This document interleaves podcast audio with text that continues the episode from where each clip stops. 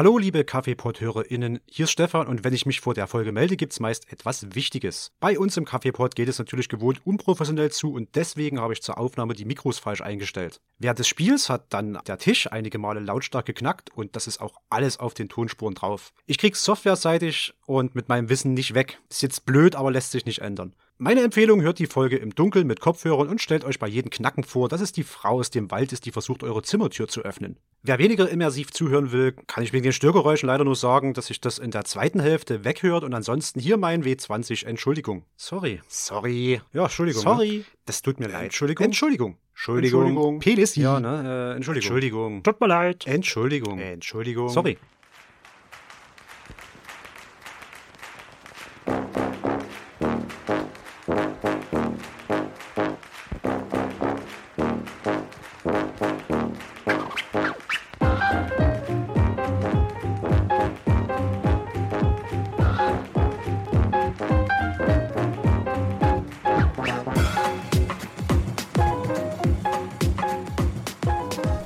Hallo und herzlich willkommen beim Kaffeepot, dem Podcast des Kaffeesatz der Kulturkneipe in Chemnitz. Ich bin der Stefan und ich habe mir heute drei Gäste eingeladen, um wieder eine besondere Folge zu präsentieren. Wir haben ja schon mal so ein Pen and Paper Special gemacht. Äh, Eine Person, die mit dabei war, ist auch heute mit hier. Und auch heute haben wir uns wieder zusammengefunden für eine Pen and Paper Rollenspielrunde, die wir nebenher mit aufzeichnen und euch am Ende vielleicht eine tolle Geschichte präsentieren können. Ich stelle mal kurz vor, wer heute am wahrscheinlich heißesten und sonnigsten Tag des Jahres ähm, alles bei mir sitzt. Äh, ganz kurz mal namentlich. Äh, ich habe hier den Alexander sitzen. Alexander ist der Autor der Aquileria Buchreihe.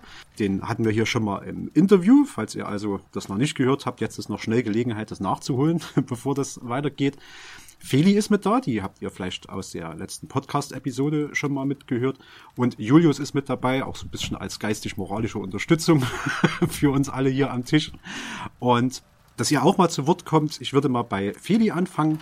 Feli, hast du schon Rollenspielerfahrung oder bist du kompletter Neuling und machst das hier zum ersten Mal? Hallo Stefan. Ich bin tatsächlich kein Neuling im Rollenspiel, habe schon hier im Kaffeesatz meine ersten Erfahrungen mit dem Regelwerk Cthulhu gesammelt, konnte D&D anspielen und habe tatsächlich auch schon mal Geh nicht in den Winterwald auf einer Con anspielen dürfen. Das war sehr spannend und ich bin jetzt extrem gespannt, wie sich das in dieser Welt von Aquileria darstellt. Vielen Dank. Dann machen wir bei Alexander weiter. Ein paar einleitende Worte habe ich ja schon gesagt. Äh, Du kannst gerne noch was ergänzen, wenn du möchtest, oder sagen, was ich weglassen soll. ähm, aber für mich auch die Frage, hast du schon Rollenspielerfahrung oder bist du kompletter Neuling? Hi Stefan. Hi. Äh, Ich habe tatsächlich auch etwas Rollenspielerfahrung. Ähm, Ich habe vor 10, 15 Jahren ähm, mich mit DSA auseinandersetzen dürfen für die Freaks da draußen. Es war das DSA 4 bzw. 4.1. Das hat sich dann in eine Richtung entwickelt, dass wir das dann eher als Framework verstanden haben und uns eher an den Spielmechaniken orientiert haben und uns nicht unbedingt immer an die komplette Ausgestaltung der Welt. Und das ist dann aber vor ein paar Jahren eingeschlafen und ich freue mich insofern heute hier vor allem dabei zu sein, weil ich mal spielen darf und nicht meistern muss. Das kenne ich. Vielen Dank. Und der dritte am Tisch ist Julius. Hast du schon Rollenspielerfahrung oder bist du Neuling? Ja, auch von mir Grüße in die Runde. Ich würde mich schon eher als begeisterten Neuling bezeichnen. Ich habe tatsächlich als letztes ähm, auch Cthulhu äh, schon kennengelernt und bin aber grundsätzlich sehr interessiert an allem, was so im weitesten Sinn mit darstellendem Spiel, vielleicht würde ich es mal bezeichnen, zu tun hat. Und da gehören zum Beispiel auch Pen-and-Paper-Rollenspiele dazu. Und deshalb bin ich sehr, sehr neugierig, gespannt und glücklich, dass ich hier mit am Tisch sein darf. Ähm, darstellendes Spiel heißt, dass du auch schon mal ähm, einem Laub teilgenommen hast? Nein, also das, das, nee, das habe ich damit nicht gemeint. Ich äh, habe das mehr in Richtung, also ich habe einen Kumpel, der zum Beispiel Kurzfilme macht, den ich mit Sachen unterstützt habe. Ich habe selber schon im Bereich Theater und solche Sachen ähm, mich ausprobiert und also alles, was so ein bisschen künstlerisch und eben so mit Charakterdarstellung äh, zu tun hat. Vielleicht hätte ich es so noch besser ausdrücken können. Cool, das wird eine sehr, sehr spannende Runde. Ja. Julius ist auch echt talentiert darin, ähm, sich zu verkleiden und Masken und solche Geschichten zu machen. Also es ist echt der Hammer. Dann, dann solltest du wirklich mal in Richtung LARP, Live-Action-Roleplay, Ja. schauen. Äh, das gibt's sowohl in klassischen Fantasy-Szenarien, so mit Orks, Zwergen, Elfen und whatsoever und großen Schlachtenkons, aber ich selbst habe auch schon auf einem Zombie-Apokalypse-Lab teilgenommen als Zombie. Äh, das hat auch sehr viel Spaß gemacht und Ja. du brauchst halt nicht mehr als ein bisschen ein paar alte Klamotten und eine Menge Kunstblut dafür. Oder einfach nach der nächsten durchzechten Nacht teilnehmen. Da sieht man auch aus wie ein Zombie. tatsächlich, tatsächlich. Okay. Feli hat es ja schon ein bisschen angeteasert. Wir haben uns heute hier getroffen, um Geh nicht in den Winterwald zu spielen. Geh nicht in den Winterwald ist so ein ganz kleines System vom System Matters Verlag.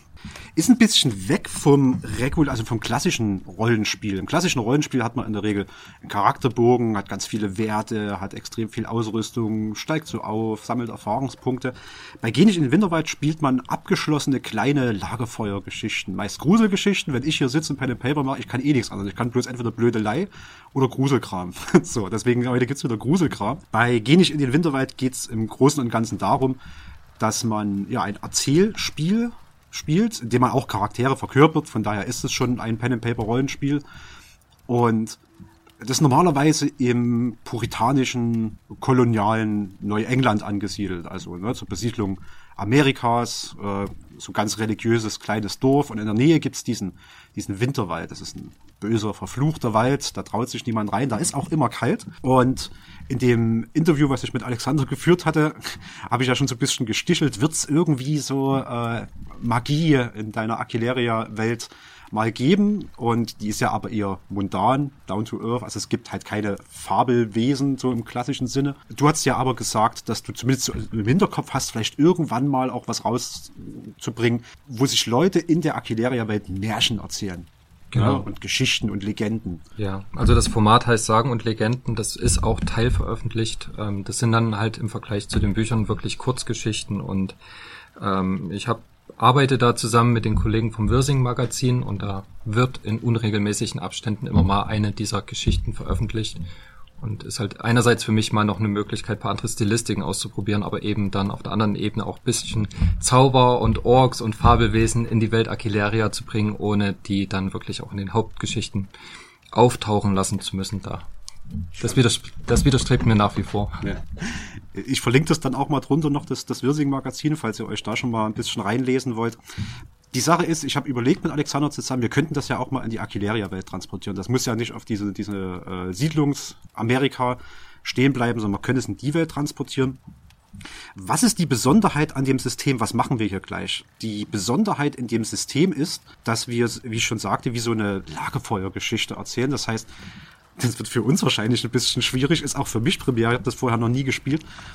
Wir müssen alles so ein bisschen in der Vergangenheit erzählen. Wir können also nicht wie in unserem normalen Rollenspiel sagen, äh, Grimbald oder ich schnapp mir meine Power Axe plus zwei und hau sie dem Eber in die Seite, sondern wir müssen in der Vergangenheit reden. Wir müssen sagen, Grimbald nahm seine Axt und schlug sie dem Eber in die Seite. Und es wird auch relativ wenig gewürfelt. Es werden dann immer so Stellen kommen, wo ich als Spielleiter frage, gelang das denn Grimbald?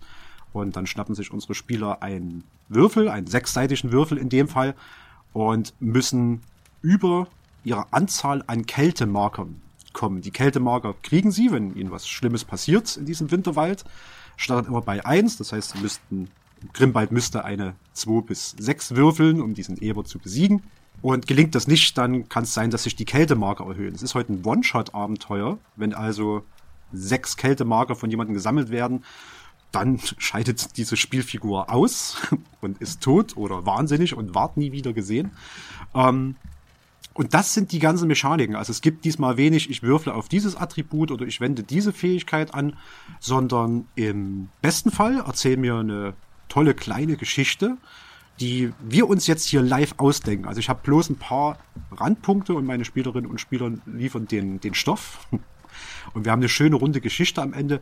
Ja, und wenn das, wenn das im schlechtesten Fall haben wir einen schönen Spielerabend, den ihr hier so äh, mitverfolgen könnt. Abend ist übertrieben. Wir sitzen ja 10 Uhr morgens an einem, an einem Samstag und es ist äh, jetzt schon, glaube ich, bei 30 Grad angekommen. mal schauen, ob wir hier winterlichen, düsteren Grusel erzeugen können. Aber es ist ja gerade schön, bei der Hitze im Kopf mal in den Winterwald zu gehen. Mhm. Ich kann auch immer sehr empfehlen, wenn es draußen heiß ist, ein bisschen Skyrim zu spielen. Da kühlt man gleich innerlich im Kopf gleich ein bisschen runter. Das, man gibt sich äh, psychisch in so, einen- in so einen Zustand äh, der, der Kühle rein, ne? Genau. Winterliche Sachen lesen, spielen, angucken, was weiß ich. Hm. Skyrim ist sehr gemein. Ich kann momentan nicht Computer spielen und ich liebe Skyrim, aber der Computer steht unterm Dach und dort sind im Regelfall nochmal 15 Grad mehr als draußen und äh, danke. Ah ja, das muss man sich dann vorneweg, glaube ich, ein bisschen zurechtbauen. Ich, ich kann auch gerade kein Skyrim spielen, weil das viel zu viel Zeit wegfressen würde. Ja, ich ich habe zwei Versionen davon bei Steam, einmal die normale und einmal die Game of the Year oder was auch immer und ich bin bei beiden bei 100% Achievements, um mal noch so eine Indikation zu geben, wovon wir hier gerade reden. Das macht mich nein. Ich habe nie 100% Achievements geschafft. Ich bin bei 500 Stunden ungefähr in Skyrim äh, auf Ticker so, aber ich habe, glaube ich, nicht alle Achievements geschafft. Aber auch die Story nie abgeschlossen. Ja, man muss ja auch den Mut haben, ähm, mal den Bösen zu spielen bei Skyrim. Das stimmt. Das stört mich gar nicht so sehr, aber ich bin da wie Stefan. Ähm, das war schon bei Oblivion so und bei Skyrim auch wieder so. Ich komme in dieses Spiel rein, die sagen mir, hallo, da wäre die Hauptquest und ich gehe einfach irgendwo anders lang, kletter auf so viele Berge, wie ich finden kann und Nee, lösche alle Banditenlager aus. Ich gebe auch ehrlich zu, dass ich äh, vielleicht meinen Spielstil den Achievements zuliebe hier und da ein wenig modifiziert habe. Uh, bist du Achievement-Sammler? Ja, ich sammle sehr viel. Ja, Die Mechanik ist ja nicht umsonst da. Ja, ist, ja. Ich freue mich Steam auch weiß schon, wie es geht. Ja, ja. Die Achievements- Nicht nur Steam. Das stimmt ja, auch, glaube ich, alle anderen Anbieter. Es gibt viele Achievements. Weil es funktioniert, ganz einfach. Ich glaube, das Einzige, was mir bei Breath of the Wild Zelda noch fehlt, ist noch ein paar Krocksamen, sonst habe ich es auch komplett durch. und die zu sammeln ist wirklich ein Abfuck. Und um, um vielleicht jetzt den Bogen nochmal zurückzuspannen, als wir beim letzten Interview hier saßen, habe ich, glaube ich, erzählt, dass eine der Inspirationen für meine mittelalterlichen Geschichten das Spiel Siege of Avalon war. Ich habe jetzt im Urlaub festgestellt, dass es Siege of Avalon mit Achievements bei Steam gibt. Oha. Also wahrscheinlich muss ich auch ehrlich sein, ich hätte heute Abend dann wahrscheinlich nicht Skyrim gespielt, sondern Siege of Avalon, aber ähm, ja, so schließt sich der Kreis zurück zu Aquileria. Okay. Der Untertitel von Siege of Avalon ist übrigens, ähm, hast du schon mal ein gutes Buch gespielt? Das Spiel ist über 20 Jahre alt, aber hast du schon mal ein gutes Buch gespielt? Und der Ball liegt bei dir. Steilvorlage, bitte Uh, voran. Landsche Überleitung. Ich gebe euch mal schon mal Würfel raus, dass ihr dann würfeln könnt. Ihr habt ja die W6er. Dann steigen wir mal ein.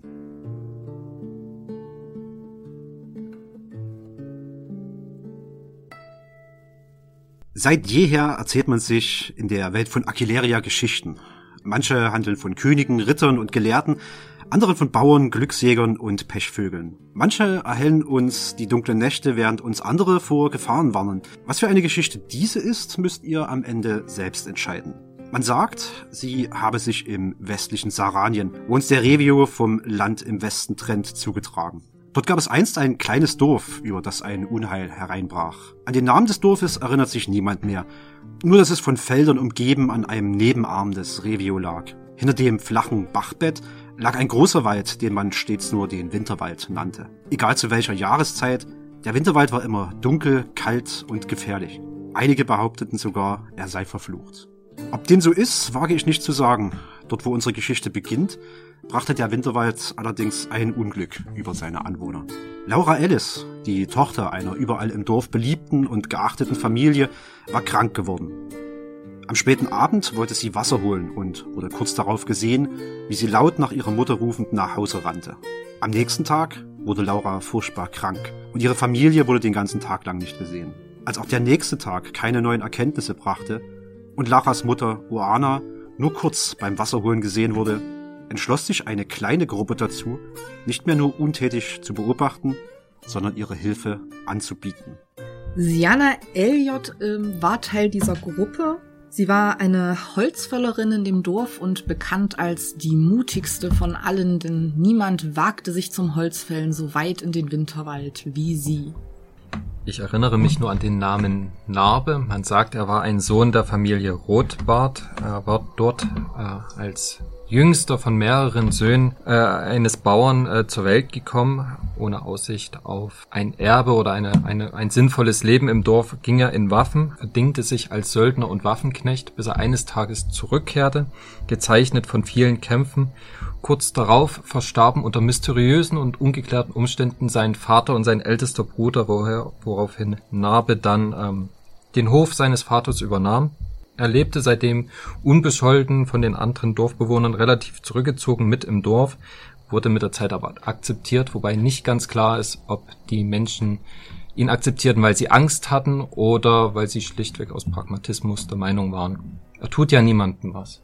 Siana und Espen beziehungsweise Narbe sollten einen Mann begleiten, der erst vor kurzer Zeit ins Dorf gekommen war und aus dem fernen Litona angereist war. Dabei handelte es sich um Eckbert Massum, den zweiten Sohn eines Händlers und einer Bäuerin, der jedoch äh, dem einfachen bürgerlichen Leben entfliehen wollte, nach höherem strebte und deswegen in der Stadt Manningen, eben im Königreich Litona, an der Akademie eine Ausbildung, ein Studium zum Heiler absolvierte, aber insgeheim immer davon überzeugt war, dass es mehr geben muss, dass in dieser Welt doch etwas Mystisches, Obskures sich versteckt, das ihm vielleicht zu großem Ruhm verhelfen könnte. Und auf seiner Reise durch viele abgelegene Dörfer auf der Suche nach neuen Geschichten gelangte er eben auch in dieses namenlose Dorf. Eckberts Profession entsprechend wollte er sich der mysteriösen Krankheit annehmen.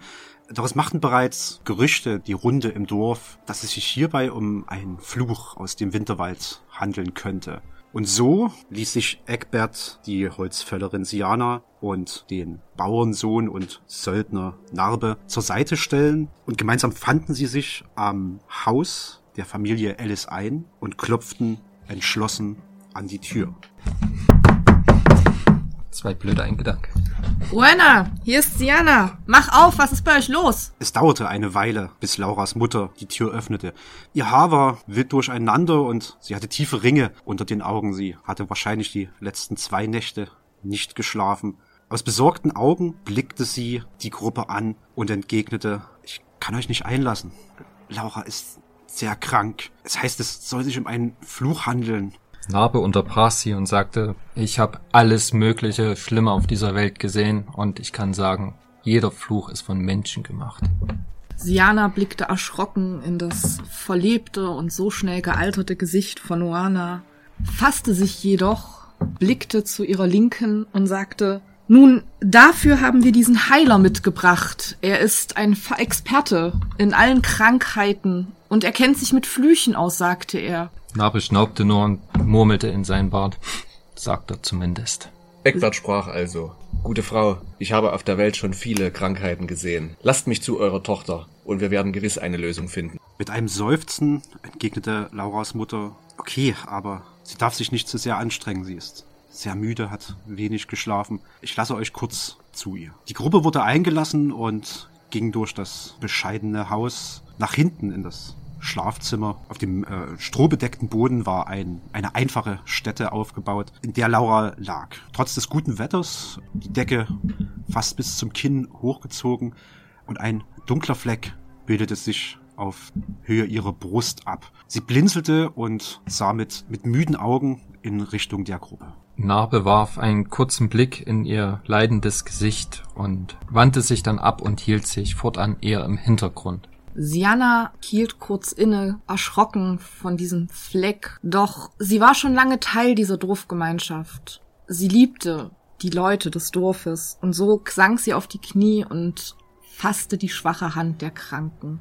Selbstsicher und von seinen Fähigkeiten überzeugt, bahnte sich Eckbert einen Weg durch den Raum zum Krankenlager und äh, setzte sich zu der Frau aufs Bett. Doch sobald er ihre Hand berührte, spürte er eine noch nie dagewesene Kälte in ihrer Haut, die ihn sofort zurückschrecken ließ. Laura blickte sich im Raum um, ihre Augen fanden Eckberts Blick und sie entgegnete, ihr seid der Heiler, der vor kurzem ins Dorf gekommen ist, nicht wahr? Ja, Laura, so ist es. Kannst du mir erzählen, was dir passiert ist? Ich war am, am Ufer des Baches, um Wasser zu holen. Und als ich den Krug mit Wasser gefüllt hatte, sah ich diese, diese seltsame Frau, die gar nicht richtig da zu sein schien, am anderen Ufer des Baches. Sie streckte ihre Hand aus und sagte ein seltsames Wort, ich habe vergessen welches. Vor Schreck bin ich nach Hause gelaufen und kurze Zeit später ging es los. Laura zog die Decke, mit der sie bedeckt war, ein kleines Stück zurück und in ihre Brust war eine offene Wunde zu sehen, die vor sich hin blutete. Nicht stark, aber auch nicht verbunden und weiterhin blutverströmend. Ich glaube, sie hat mich verflucht. Ich glaube, auch als Heiler könnt ihr mir hier nicht helfen. Ich habe noch gesehen, wie sie in den, in den verfluchten Wald gegangen ist, aber danach weiß ich nichts mehr. Siana wurde blass. Sie dachte an den Wald, an die Gefahren. Eckbert, ihr sagtet, ihr seid ein Heiler. Ihr müsst ihr helfen. Es ist eine Wunde. Laura, wo hast du diese Wunde her? Das ist kein Fluch, es ist eine Wunde. Sie erschien einfach so, über Nacht. Und sie wird immer größer. Von Neugier und Faszination getrieben, überwand Eckbert seinen ersten Schrecken. Und während er damit begann, Laura ein klein wenig zu untersuchen und sich über die Natur der Wunde ein Bild zu machen, fragte er, Laura, du musst uns noch einmal erzählen. Bist du dir sicher, dass du nichts weiter beobachtet hast? Was hat diese Frau zu dir gesagt? Hast du sie schon einmal gesehen? Ich habe sie noch nie zuvor gesehen. Sie war, ich weiß nicht mal mehr, welches, was sie gewandet war, aber sie hatte weiße Haare, die ihr fast ins Gesicht fielen. Ich konnte ihr Gesicht nicht erkennen und sie stand da und zeigte auf mich und sagte dieses eine Wort. Ave, irgendwas mit Ave. Eckbert versank vielmehr in seinen eigenen Gedanken, als er sich tatsächlich um das Wohl der jungen Frau sorgte. Dennoch war er als Heiler dazu bereit, mit einigen seiner Kräutern, die er schnell zu einer Tinktur zusammenmischte, zumindest vorübergehend eine gewisse Linderung für Lauras Qualen zu bereiten. In Wirklichkeit strebte er doch danach zu ergründen, was dieses Unheil tatsächlich herbeigeführt hatte. Siana erinnerte sich an die dritte Person im Raum, die, so sagte man zumindest, weit gereist sei. Sie wandte sich zu Narbe. Narbe sagt, habt ihr dieses Wort schon mal gehört? Du bist weit gereist. Sagt dir Arve etwas? Ich bin weit gereist, aber bei den Ewigen zum Glück nie über dem Revio gewesen. Keine Ahnung, was dort für ein Getier rumkriecht. Ich glaub nicht an Flüche. Vielleicht ist es irgendein Insekt, was sie, oder ein, irgendein Tier, was sie aus dem Wasser aufgenommen hat und was sich jetzt bei ihr durch den Körper frisst. Ich habe zumindest noch keine Waffe gesehen, die so eine Wunde reißen würde. Während Eckbert die Wunde behandelte und sorgfältig verband, trat Lauras Mutter, Oana, in den Raum ein, blickte sorgenvoll zu der Gruppe hinüber und winkte die drei Personen aus dem Raum heraus in den, den kleinen Flur, durch den sie gekommen waren. Siana trat aus dem Haus heraus. In Gedanken war sie bei alten Geschichten, die ihr als Kind am Lagerfeuer erzählt wurden.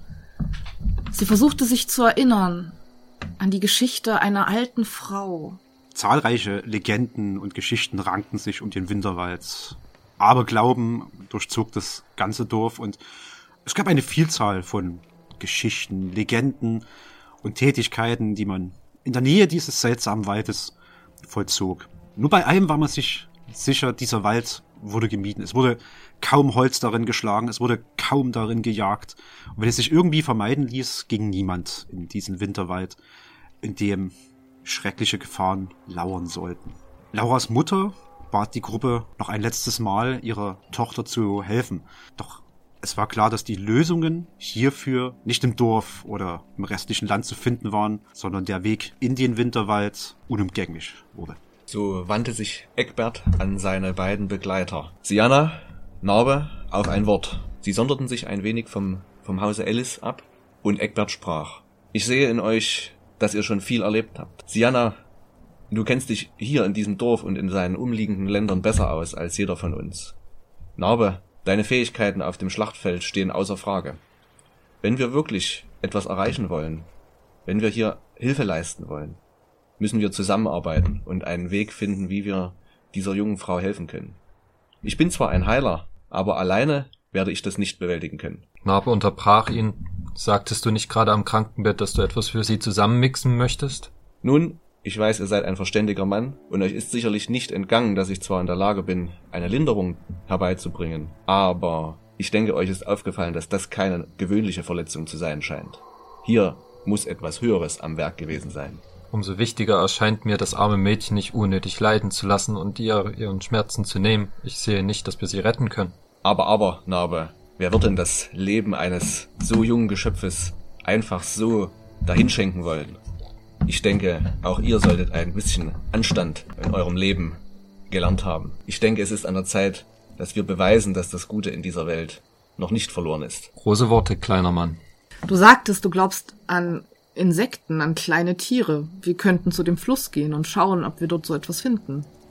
Tatsächlich gab es in der Nähe eine kleine Stelle, die besonders flach war, durch die man auch hindurch warten konnte und an der sich die Bewohner mit Vorliebe Wasser holten.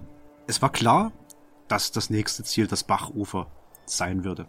Die drei gingen in ihre Herbergen und sammelten das Nötigste ein, um für einen Ausflug in den verfluchten Wald gewappnet zu sein. Narbe nahm aus seiner Kiste ein paar Gegenstände mit. Er ging zu der alten Truhe, in der er ganz unten verwahrt sein altes schartiges Schwert vergraben hatte, schnallte es sich um die Hüfte zusammen mit dem Dolch, der seine verbliebenen Waffen darstellte. Er füllte in seinem Brunnen, den er exklusiv in seinem Hof äh, für sich beanspruchen durfte, seinen Wasserschlauch voll, packte etwas zu essen ein. Er ging davon aus, dass sie nicht lange unterwegs sein würden und dachte, dass eine ordentliche Mahlzeit für den, für den Tag ausreichen sollte. Er suchte sich aus seiner Scheune ein Seil und eine Decke, mit der er sonst die Pferde abdeckte, und fast unbewusst glitt seine Hand an, an, sein, an seinen Hals, wo er eine Kette mit dem Symbol von Tarn, dem Schild, immer bei sich trug, und vergewisserte sich ein letztes Mal, dass es auch an seinem angestammten Platz war, bevor er sich auf den Weg zurück zu dem Treffpunkt mit den seltsamen Gefährten machte, die ihn zu dieser Reise,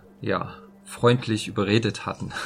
Eckbert war in sein, seiner Behausung angekommen und packte das Nötigste zusammen. In der Herberge des Dorfes angekommen, ließ er sich von der Schankmaid eine Tagesration und einen Wasserschlauch bereitstellen. Ansonsten war er nie ohne seinen als Wanderstock gestart, äh, getarnten Kampfstab unterwegs, den er mit einigen giftigen Kräutern präparierte. Unter seiner azurfarbenen Robe verstaute er des Weiteren einige seiner wichtigsten Kräuter und Tränke sowie einige wenige Verbandsstoffe für den Notfall. Siana kam in ihre kleine bescheidene Holzhütte und nahm sich ihren Rucksack oder auch Kraxe, die sie quasi schon gepackt hatte, denn sie hatte eigentlich vorgehabt, heute wieder Holz fällen zu gehen. In der befand sich ein Stück Leder, auf dem sie eine Skizze der Umgebung, dort wo sie Holz fällte, mit Kohle drauf gezeichnet hatte, ein kleines Messer und natürlich nahm sie ihre Axt, ihre große Axt zum Holzfällen mit und legte sich ihren Fellumhang um die Schultern, denn im Wald war es immer kalt. Kurze Zeit später traf sich die Gruppe am Bachufer wieder. Es war ein ganz angenehmer Tag. Nicht zu warm, nicht zu kalt und gegenüber stand nur der finstere Winterwald, dessen Kälte fast schon bis ans Bachufer drang. Lauras Krug lag umgekippt am Ufer des Baches, der an dieser Stelle flach genug war, dass man ihn durchwaten konnte. Es gab offensichtliche Fußspuren dort, wo Laura sich hingekniet hatte, aber auf den ersten Blick keine Anzeichen dafür, dass jemand auf der anderen Uferseite war. Nur ein einzelner schwarzer Vogel saß auf einem Baum am anderen Ufer und schien jede ihrer Bewegungen zu verfolgen. Narbe machte sich auf, äh, direkt am Bachufer entlang zu gehen und zu schauen, ob er irgendwelche Spuren finden würde, die, wie er es damals aus seinen kriegerischen Zeiten kannte, darauf hindeuten würde, dass dort mal ein Mensch entlang gegangen wäre. Er schaute nach abgeknickten Zweigen, er suchte nach plattgetretenem Gras, nach irgendeinem verborgenen Pfad, der in den Wald hineinführen würde. Narbe suchte das Ufer, beide Ufer sorgfältig ab. Bis auf Lauras Spuren konnte er keine entdecken, auch keine Fußspuren, abgeknickten Äste, aber es führte ein kleiner Pfad am anderen Ufer in den Wald hinein und am Rande dieses Pfades saß auf dem Baum der schwarze Vogel, der ein Rabe oder eine Krähe gewesen sein mochte. Narbe nahm den Vogel wahr, schaute sich kurz um, fand einen kleinen Stein im Bach, griff danach und warf ihn nach dem Vogel, der ihm mit seiner komischen Art, ihn anzusehen, tierisch auf die Nerven ging, um nicht zu sagen, zutiefst erschütterte. Siana versuchte noch während er warf, den Arm des Kriegers zu halten. Es war ein schlechtes Omen, Vögel zu vertreiben. Der Stein flog in den Wald, wo er mit einem dumpfen Geräusch aufploppte. Der Vogel hingegen erhob sich und ohne einen Laut auszustoßen, flatterte er tiefer in den Wald hinein, immer entlang des Pfades, der sich dort hineinwand. Narbe wandte sich zu Siana und sagte, danke, das wäre unser Armbrot gewesen. Dieser Vogel ist seltsam. Vielleicht ist er etwas anderes, etwas aus dem Winterwald. Es ist nicht gut. Wir dürfen nicht zu unfreundlich sein zum Winterwald. Es hilft immer ruhig und leise, so schnell wie es geht, hinein und wieder hinaus zu gelangen. Hm. Von seinen rationalen Gedanken geleitet, trat Eckbert von hinten an die beiden heran, wies noch einmal auf den Krug am Ufer und sagte, nun, dies scheint die Stelle gewesen zu sein, an der sich das Unheil zutrug. Ich denke, es ist Zeit, dass wir uns auf den Weg machen. Siana, ihr kennt euch besser aus in dem Wald als wir. Gibt es irgendetwas, woran wir uns orientieren können? Nun, wir Holzfäller markieren unseren Weg mit verschiedenen Symbolen. Ich persönlich ritze immer eine kleine Axt in die Bäume. Daran können wir uns orientieren, doch wartet. Und Siana warte, wartete noch einmal durch den kleinen Bach, hob bedächtig den Krug der jungen Frau auf, wiegte ihn in den Händen und packte ihn schließlich zu ihrem Gepäck. Haltet ihr das für eine gute Idee? Vielleicht ist es verflucht, vielleicht sitzt in dem Krug ein Tier oder noch mehr von den Tieren, die Laura befallen haben. Siana schaute erschrocken, packte den Krug wieder aus und gab ihm Narbe. Ich weiß nicht. Nach, ich will das Ding nicht haben. Aber nach welchen Tieren hältst du Ausschau hier? Sie drehte den Krug in ihren Händen. Es ist ein Krug. Er ist wertvoll. Sie brauchen ihn. Dann lassen wir ihn doch am besten hier stehen und nehmen ihn mit, wenn wir wissen oder wenn wir uns sicher sein können, dass der Krug nicht das Problem war. Siana setzte den Krug vorsichtig neben sich ab. Es gefiel ihr nicht zuzugeben, doch was Narbe sagte, ergab einen gewissen Sinn. Was ist mit dir, Eckbert? Du hast so viele Bücher gelesen. Stand in einem dieser Bücher vielleicht etwas über wunden, schlagende Tierchen, die aus Krügen gekrochen kommen? Ein wenig gelangweilt von dem vorangegangenen Gespräch der beiden ließ sich Eckbert doch zu der folgenden Antwort hinreißen. Nun, es gibt auf der Welt viele Tiere, die Krankheiten auslösen. Mir ist jedoch keins bekannt, das in einen solchen Krug hineinpassen würde und dafür so eine große Wunde verursachen würde. Ich denke, es ist in Ordnung, wenn wir den Krug hier lassen, damit wir die Stelle auch später wiederfinden können. Aber wichtiger wäre es, uns auf den Weg zu machen. Kannst du schreiben? Mein Wissen muss ich nicht aufschreiben. Ich habe es immer bei mir, in meinem Kopf. Schade, weil sonst hättest du vielleicht eins deiner schlauen Bücher irgendwann um ein Tierchen ergänzen können, was eben solche Wunden schlägt. Ohne weiter auf diesen Kommentar einzugehen, startete Eckbert und setzte den ersten Fuß in den Winterwald. Auch die anderen beiden folgten sogleich nach und als sie den ersten Fuß in den Winterwald setzten, war es, als würden sie auf Glas treten. Sofort umfing sie die Kälte des Waldes und auch das Licht schien zu weichen oder nicht mehr richtig durch die Baumkronen zu kommen. Ein kühler Wind wehte trotz des guten Wetters hier und reif breitete sich am Boden aus. Narbe ging als letzter der drei und fragte kaum lauter als unbedingt notwendig, dass die anderen beiden ihn hören konnten. Haben wir etwas mit, um Feuer zu machen? Siana räusperte sich. Ich habe diese Axt und hier gibt es Bäume. Ich denke, das sollte zum Feuermachen genügen. Also kriegt ihr es hin, ohne Feuerstein und Zunder eine Flamme zu entzünden? Definitiv. Dann ist ja gut. Eckbert nickte Siana zu und war sichtlich zufrieden mit der Wahl seiner Begleitung. Siana straffte sich innerlich und ging an Eckbert vorbei. Sie zog ihre Karte, die sie auf Leder gemalt hatte und versuchte sich durch den Winterwald zu navigieren. Sie hielt Ausschau nach den kleinen Axtsymbolen, die sie in die Bäume geritzt hatte, um ihre Begleiter so weit in den Wald zu führen, wie sie sich selbst bisher gewagt hatte, was wesentlich weniger weit war, als sie den Rest der Dorfbe Dorfgemeinschaft gerne glauben machen wollte. Und so begann die Gruppe ihre Reise, um Laura vor ihrem schrecklichen Fluch zu retten, hinein in den Winterwald.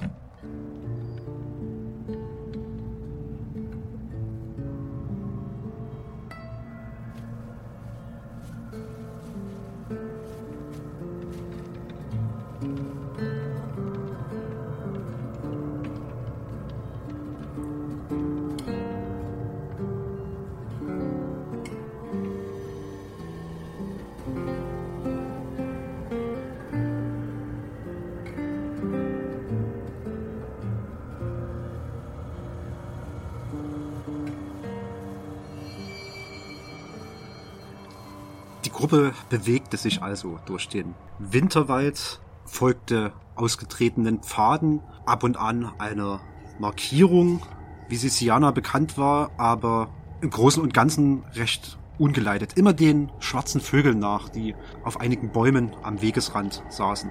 Nach einer Weile musste sie sich durch dichtes Unterholz bewegen und war schon eine ganze Weile unterwegs, als sich die in der Kälte erstarrte Vegetation lichtete. Nicht weit entfernt, zwischen einigen Birken und Büschen, erblickten sie es. Ein Rehkitz, das mit dem Rücken zu ihnen stand, über einem Kadaver dessen, was seine Mutter gewesen sein mochte. Der Körper war an zahlreichen Stellen aufgerissen, Fleisch und Knochen quoll aus den Wunden.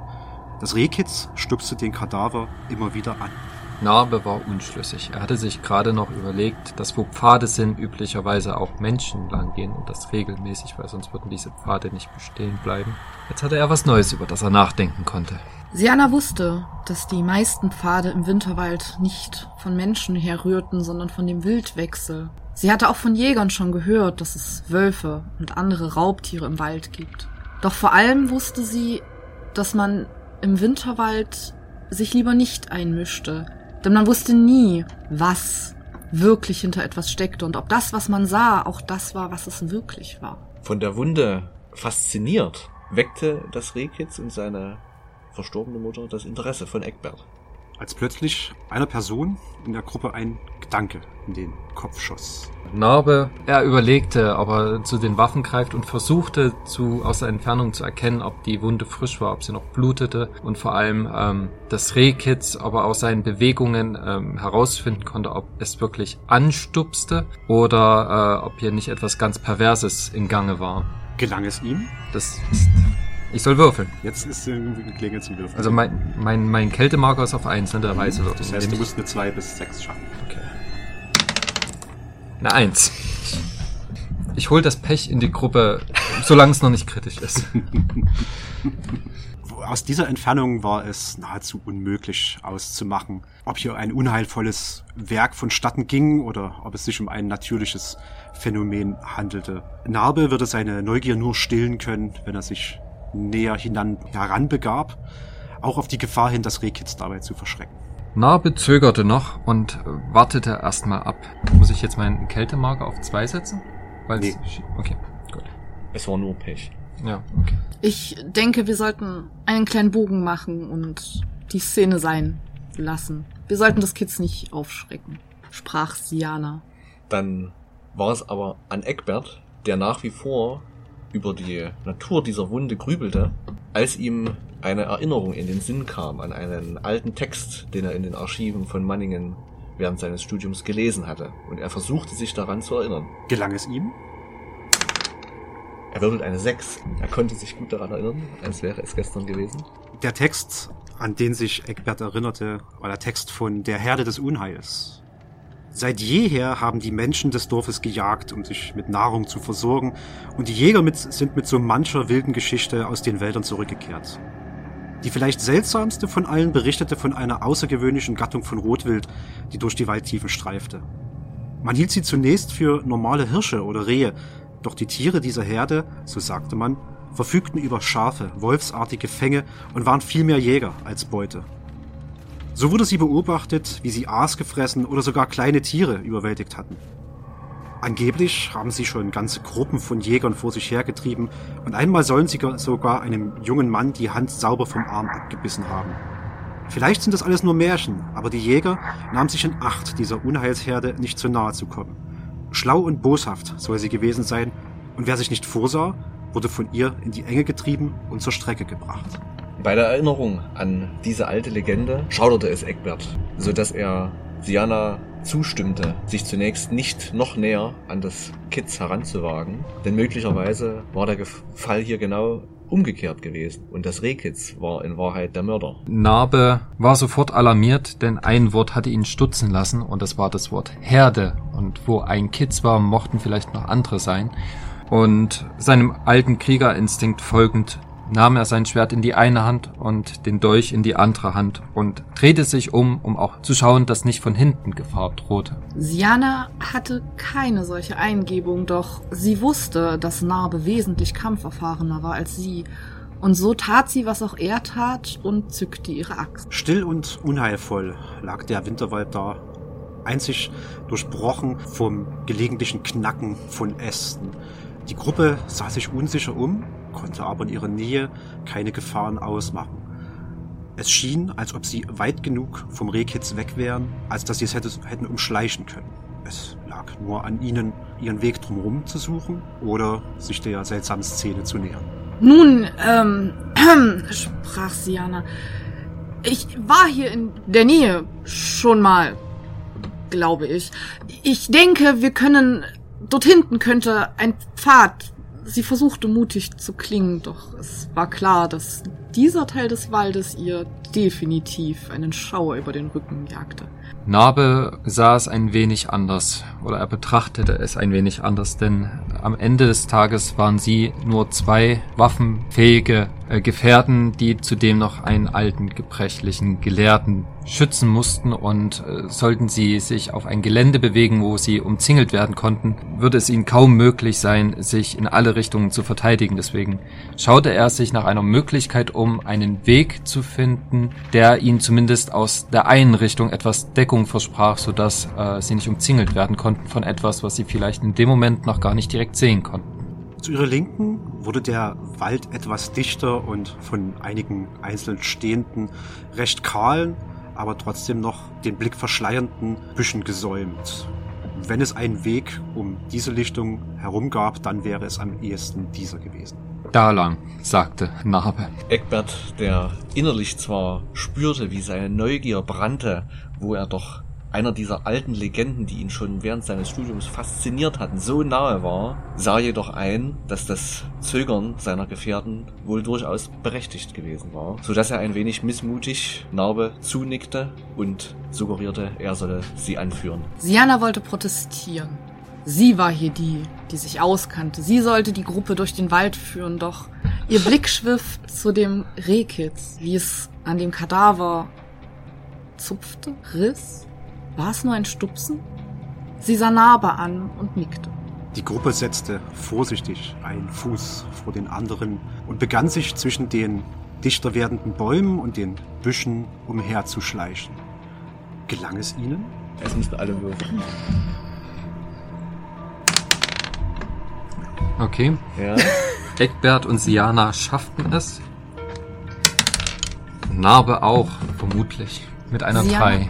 Siana wusste, wie man sich im Wald still bewegt, denn das war es, was ihr bis jetzt ihr Überleben gesichert hatte. Sie suchte nach moosigen Stellen Ausschau, warnte die anderen, wenn ein Stock irgendwo auf dem Boden lag. Das war ihr Gebiet, hier konnte sie scheinen. Aber lief nicht Siana hinterher, während Narbe die Gruppe anführte? Aber Siana gab trotzdem nützliche Tipps, denn obwohl Narbe der Kampferfahrene der Gruppe war und die Situation wesentlich besser einschätzen konnte, sich lautlos im Wald zu bewegen, das war's, was Sianas Stärke ausmacht. Narbe hörte Siana ein paar Dinge murmeln und prabbeln und konzentrierte sich aber viel mehr darauf, keine Geräusche zu machen, als dass er den Worten von Siana in seinem Rücken irgendeine Bedeutung beigemessen hätte.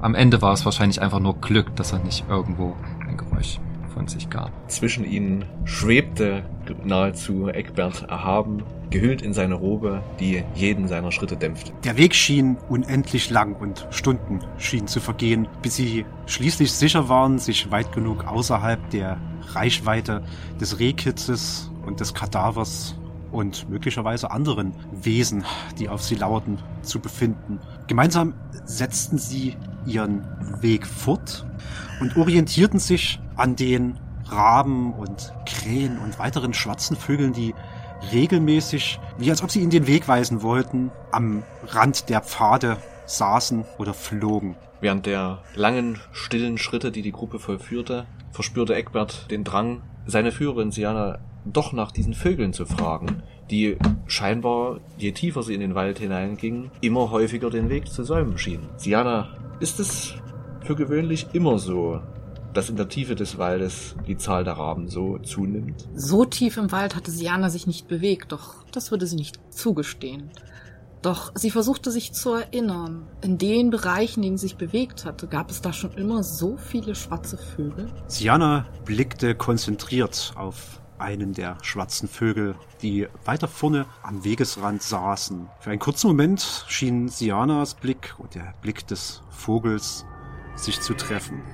Und im nächsten Moment fand sich Siana in einem Traum wieder. In diesem Traum stand Siana ganz allein im Wald. Es muss Nacht gewesen sein oder zumindest Dämmerung, denn es war sehr dunkel. Keiner ihrer beiden Begleiter war anwesend. Dafür schälte sich eine seltsame Frau in einem weißen Gewand mit langen weißen Haaren, die ihr zum Teil ins Gesicht fielen, aus dem Wald. Sie nahm Siana an der Hand und führte sie zu einem Baum, einer alten Eiche. Sie zog aus einem Beutel ein Messer, einen Nagel und einen Hammer und befahl Siana, ein Abbild eines ihrer Begleiter in diesen Baum zu ritzen. Erschrocken in der Situationsveränderung sah sich Siana um. Sie blickte in das Gesicht der Frau. Doch es war alles so unwirklich. Warum? War das Einzige, was von ihren Lippen drang. Ein Flüstern, fast als ob es der Wind wäre, wehte unter den wilden Haaren der Frau hervor, so als ob sie Siana etwas zuflüstern würde. Und sie sagte, weil du es sonst bist, dessen Abbild an diesem Baum erscheinen wird. Siana schrie. Ein lauter, gehlender Schrei durchdrang den Wald. Sie ließ alles fallen, was sie in der Hand hatte, und rannte.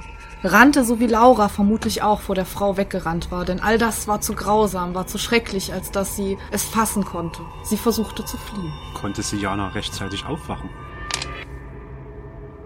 Siana erwachte aus dem seltsamen Tagtraum. Die Kälte des Winterwaldes hatte noch mehr zugenommen und sie stand nur wenige Meter hinter ihren beiden Begleitern. Offenbar musste sie beim Nachdenken für einen kurzen Moment weggedöst sein, mitten im Laufen.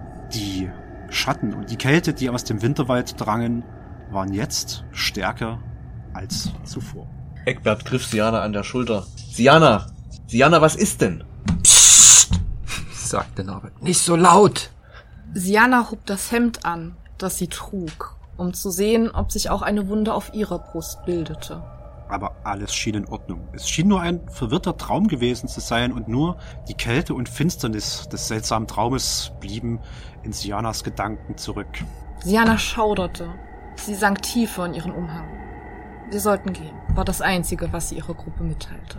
Siana fröstelte, doch es war eine Kälte, die sie auch innerlich ergriff. Sie wusste, dass der Rest des Weges schwerer würde. Siana erhält einen weiteren Kältemarker und ist jetzt bei zwei.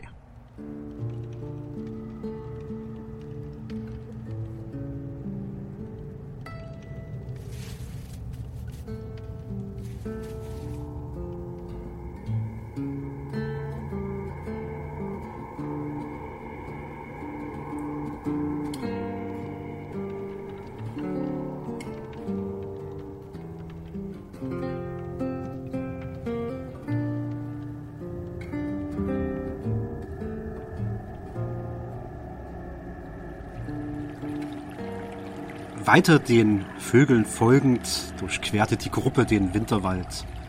Voraus lag eine kleine hölzerne Brücke, die ein tiefes Bachbett überquerte. Die Brücke war rot gestrichen und offenbar sehr alt. Bei näherer Betrachtung wuchsen fast schon fingerartige Auswüchse aus dem Holz der Brücke an den Rändern. Ja.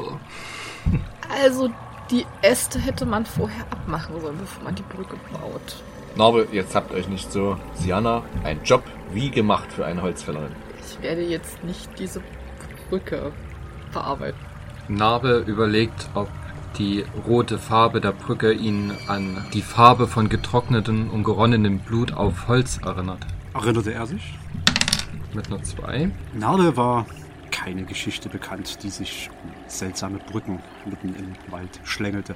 Es mochte daran gelegen haben, dass es keine gab oder noch nie ein menschliches Auge eine solche Blicke, Brücke bisher erblickt hatte.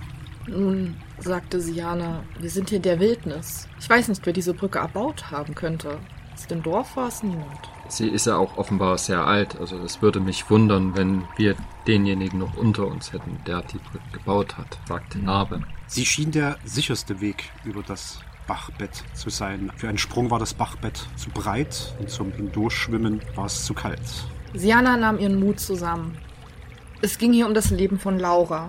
Es ging um die Versehrtheit der Familie, um des Dorfes. Sie war nie mutig gewesen, doch jetzt war ihr Moment zum Scheinen und um etwas von dem an Liebe und an Ermutigung, die sie ihrem Leben über bekommen hatte, zurückzugeben. Sie schaute sich die Brücke an. Sie kannte sich mit Holz aus. Sie wusste, wie vermodertes Holz aussieht. Sie versuchte, den besten Weg über die Brücke zu finden. Ein erster Blick offenbarte, dass die Brücke erstaunlich stabil schien. Das Holz schien fast schon versteinert und bis auf die kleinen Auswüchse schien sie keine besondere Gefahr darzustellen. Nur die rote Farbe war seltsam. Und so trat Siana mutig als Erste auf die Brücke und wollte diese überqueren. Egbert erkannte und wertschätzte den plötzlichen Anflug von Mut, der Siana gepackt hatte, und er sprach, Wohlan denn, so soll es sein. Nach Ihnen, Madame. Narbe rief Halt! Er holte das Seil heraus und band es um Sianas Hüfte. Mutig setzte Siana den ersten Fuß auf die Brücke. Ein leichtes Knacken, aber die Brücke hielt stand.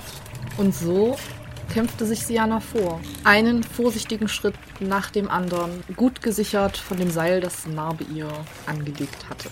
Schritt für Schritt überquerte Siana die Brücke und war schon bald am anderen Ufer angekommen. Sie atmete tief aus und war sich selbst nicht sicher, ob sie jetzt überreagiert hatte. Sie wandte sich ihren Begleitern zu, band sich das Seil um und hielt es in den Händen bereit, den nächsten, der sich auf die Reise machte, zu sichern. Alter Mann, jetzt du, sagte Narbe zu Eckbert. Nun, so sei es. Und Eckbert band sich das Seil um seine Taille, zog noch einmal seinen Gurt zurecht und begann den Schritt auf die Brücke. Unter gelegentlichen Knarren, nur begleitet vom Rauschen des Windes in den Bäumen und der Kälte, die weiterhin in die Glieder der Gruppe zog, überquerte auch Eckbert ohne Zwischenfälle die Brücke. Siana nahm das Seil von Eckbert entgegen und warf es zu Narbe. Narbe versucht es zu, fängen, äh, zu fangen.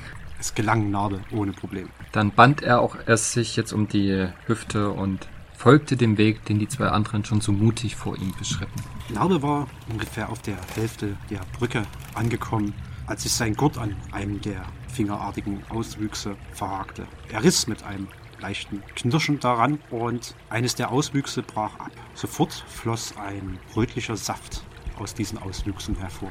Eckbert bemerkte das Zögern und rief Narbe auf der Brücke zu. Was dauert da so lang? Warum zögert ihr? Ich habe mich nur verfangen, sagte Narbe, freite sich und setzte seinen Weg fort. Gelang es ihm? Oh mein Gott, diese Brücke blutet! Mit einem Ruck zog Narbe an seinem Gürtel und bekam ihn los. Sein Blick weilte einen kurzen Moment zu lang auf der Brücke, als er feststellte, dass sie nicht aus Holz bestand, sondern aus vielen kleinen Armen und Beinen. Narbe erhält einen weiteren Kältemarker und schafft es, schaffte es, Über die die Brücke Brücke. zu überqueren. Eckbert bemerkte die Kälte in dem Blick von Narbe und wandte sich ihm zu. Ist etwas mit euch geschehen? Nein, sagte Narbe, nur vielleicht suchen wir für den Rückweg, sofern wir ihn denn antreten werden, uns einen anderen Weg. Und sie setzten immer die Vögel im Blick ihren Weg in den Winterwald fort.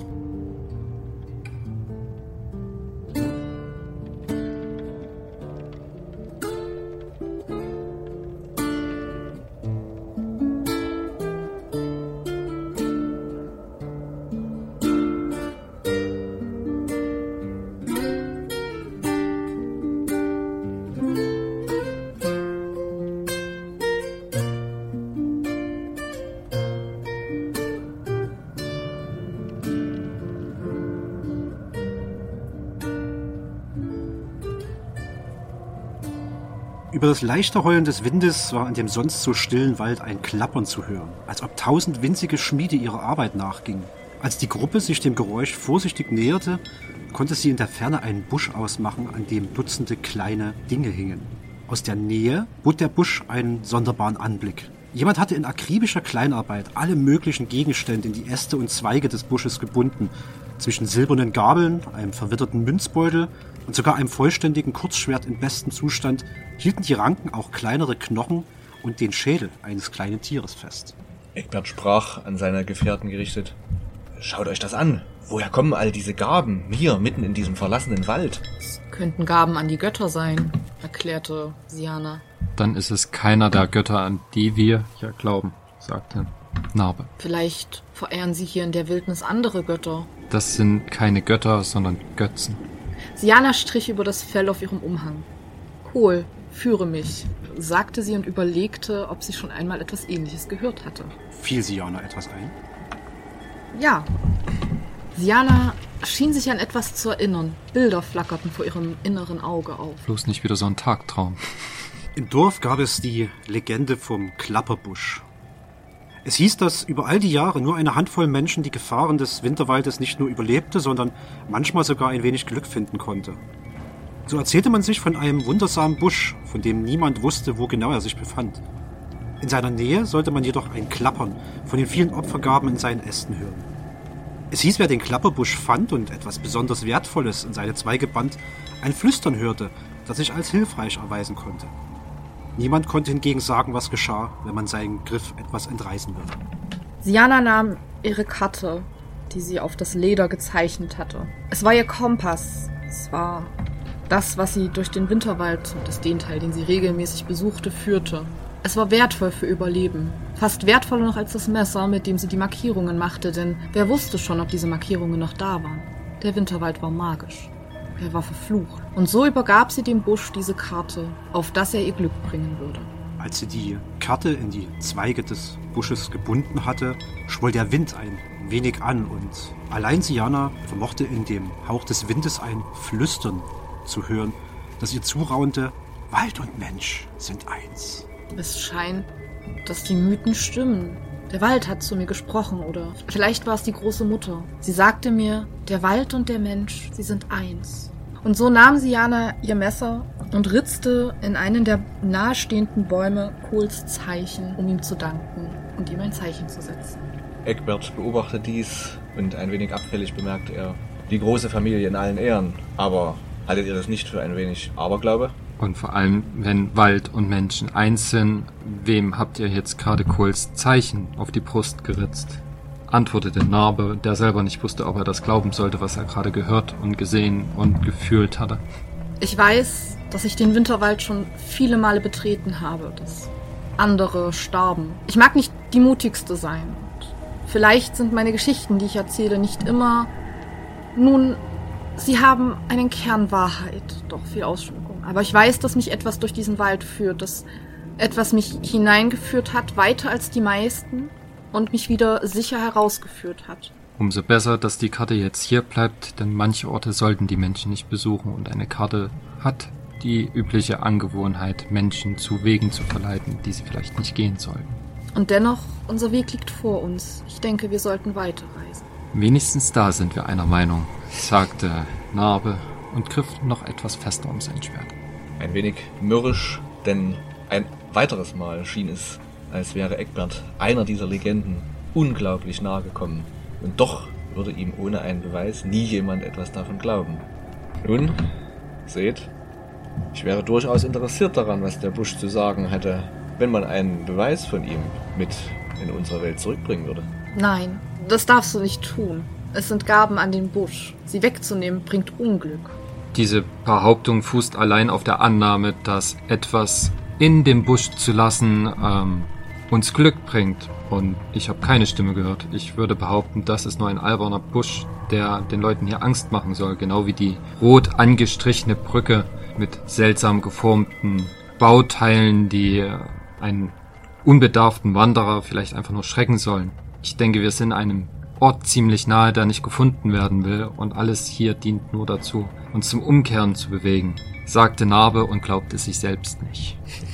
Nun denn, wir wollen unser Glück nicht zu sehr herausfordern, aber sollten wir unser Ziel erreichen und eine Lösung finden, dann bin ich sicher, werde ich diesen Besuch noch einmal einen, diesem Busch noch einmal einen Besuch abstatten. Nun, diesen Besuch kannst du allein antreten, erwiderte Siana kalt.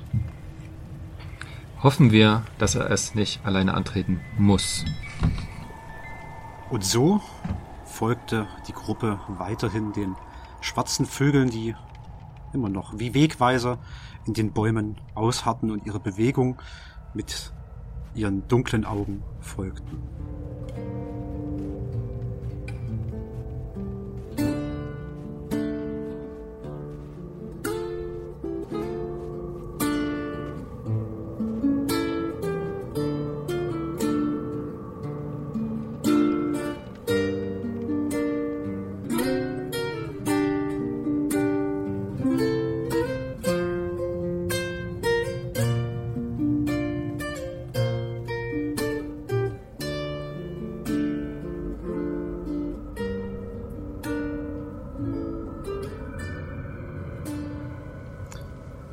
Nach einer Weile schließlich kam die Gruppe zu einer sehr alten, verlassen wirkenden Hütte. Die Bäume rund um die Hütte wurden von großen schwarzen Vögeln bevölkert, die sie andauernd anstarrten. Die Hütte war überwachsen mit Moos und Ästen und sah auf die Entfernung bereits wie ein Erdhügel als eine Hütte aus. Die knorrige Tür stand jedoch nur angelehnt da. Narbe versuchte mit klopfendem Herzen herauszufinden, ob das Holz der Hütte aus den gleichen Dingen gemacht war wie die Brücke, die sie überquert hatten. Die Hütte schien aus völlig normalem Holz zu bestehen. Ein wenig verwittert und von Pflanzenranken durchzogen, mit Moos überwachsen, hier und da gesplittert, aber es schien sich um völlig normales Holz zu handeln. Eckbert hielt seine Begleiter einen kurzen Moment zurück, denn ihm war klar, dass sie, wenn es denn tatsächlich eine reisegraue Frau in diesem Wald gab, sie möglicherweise ihrem Ziel sehr, sehr nahe waren. Und er sprach leise zu ihnen. Seht ihr? Anscheinend ist dieser Wald doch nicht so verlassen, wie immer alle erzählen. Wir sollten vielleicht einmal um diese Hütte herumgehen, zu sehen, ob jemand in der Nähe ist, ob jemand zu Hause sein könnte. Nun, wenn du das herausfinden möchtest, könntest du klopfen, sagte Siana wesentlich weniger sicher, als sie es sich gewünscht hätte. Aber die Tür steht doch offen, meinte Narbe. Wir könnten auch einfach rufen, anstatt zu klopfen. Das würde uns etwas Abstand zur Tür halten. Ich schlage vor, wir sind einfach eine Weile ruhig und warten ab, ob sich hier etwas tut. Mehrere Minuten strichen vorbei. Hin und wieder flogen einige der schwarzen Vögel hinfort und andere nahmen ihren Platz ein. Der Wind wehte in die Hütte hinein und ließ die Tür sanft hin und her wiegen. Aber außer ihrem eigenen Atmen und dem gelegentlichen Flattern der Vögel konnte die Gruppe nichts vernehmen, was aus der Hütte oder aus ihrer Nähe hervordrang. Hatte die Hütte denn Fenster? Die kleine Hütte wies vorn ein Fenster auf. Ein glasloses Fenster, eher ein Loch in dem Holz und dem Lehm, mit dem sie verputzt worden war. Der Einstieg verhinderten nur einige schmale Äste. Eckbert wandte sich zu Siana. Wir sind hierher gekommen, um eine Lösung zu finden. Nun, Eckbert, du kannst doch die Tür nehmen. Wie wäre es, wenn du mal vorsichtig anklopfst? So lasst uns doch zunächst einen Blick durchs Fenster werfen. Seid nicht so närrisch, einfach in ein Ungewisses hineinzustolpern. Nun, es erscheint mir recht unhöflich, in ein Fenster zu gucken. Und reichlich spät zudem diese Erkenntnis, nachdem ihr uns so in diesen Wald hineingelotst habt. Nun, ich bitte euch, ich kenne nicht die Gepflogenheiten in diesen Ländern, aber ein Blick durch ein Fenster in eine scheinbar leerstehende Hütte hat in der Welt, von der ich es kenne, noch niemand geschadet. Mit diesen Worten trat Eckbert an die schmale Öffnung in, äh, heran und versuchte ins Innere zu spähen.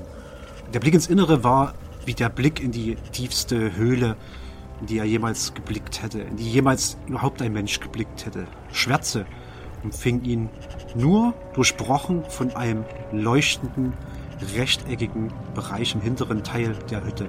Er roch Kerzenwachs und wundersame Kräuter. Aber zu sehen war in dieser Hütte aufgrund der Dunkelheit nichts. Kamen Eckbert die Gerüche der Kräuter bekannt vor, von Kräutern, die er selbst in seiner Alchemiestube verwandte? Eckbert sog die Luft, die durch das Fenster entströmte, ein und versuchte sich zu erinnern, ob er einige dieser Kräuter kannte. Aufgrund der Vielzahl der Gerüche, die aus diesen, dieser Öffnung herausströmte, war Eckbert nicht sicher, alle genau zu bestimmen. Er mochte Löwenzahn gerochen haben, Ringelblume und Wolfsbann. Aber da waren noch viel, viel mehr Gerüche und nicht alle schienen pflanzlichen Ursprungs zu sein. Was seht ihr, Eckbert? rief Narbe. Niemand ist zu Hause. Kommt nur, kommt nur herzu. Ich denke, wir sollten herausfinden, was hier vor sich geht. Das beantwortet nicht meine Frage, insistierte Narbe. Was seht ihr? Es scheint, dass die Hütte durchaus noch bewohnt ist. Es scheint ein Feuer zu brennen. Wenn mich nicht alles täuscht, könnte es die Hütte eines Alchemisten sein. Ich rieche viele Gerüche. Einige sind mir bekannt, aber einige sind mir neu. Siana? Ihr habt damit geprahlt, aus jeglichem Holz ein Feuer machen zu können. Ich denke, es wäre eine gute Gelegenheit, eine Fackel herzustellen. Siana seufzte kurz, sah sich um und ging einige Schritte in den Wald, um ein Stück trockenes Holz zu finden und ein anderes Stück Holz, mit dem sie auf dem Stück Holz reiben konnte, um ein Feuer zu entzünden. Siana ging ein Stück weit in den Wald hinein und sah ein passendes Holz, um ein Feuer damit zu entzünden, sogar ein passendes Holz, um eine Fackel herzustellen. Das Einzige, was sie von ihrem Fund noch trennte, war der schwarze Rabe, der auf all diesen Gegenständen saß. Siana straffte die Schultern. Mutig, aber doch vorsichtig näherte sie sich dem Stück Holz. Hey Rabe, ich möchte dieses Stück. Gib es mir, redete sie eher mit sich selbst und fühlte sich ein bisschen dumm dabei. Der schwarze Vogel blickte sie finster an und öffnete seine Flügel, als wäre er im Begriff wegzufliegen, doch er blieb auf den Gegenständen hocken, öffnete nur leicht den Schnabel, ließ einen zischenden Laut entweichen. Narbe beobachtete die ganze Situation, schüttelte mit dem Kopf, griff nach einem Ast, den er nah bei seinen Füßen liegen sah, und warf ihn mit äußerstem Geschick genau in Richtung des Tieres, um es zu vertreiben. Gelang ihm dieser Wurf? Pat. In hohen Bogen flog das Stück Holz, das Narbe warf, durch die Luft und ging in der Nähe des Raben nieder, der sofort in den Himmel heraufstob.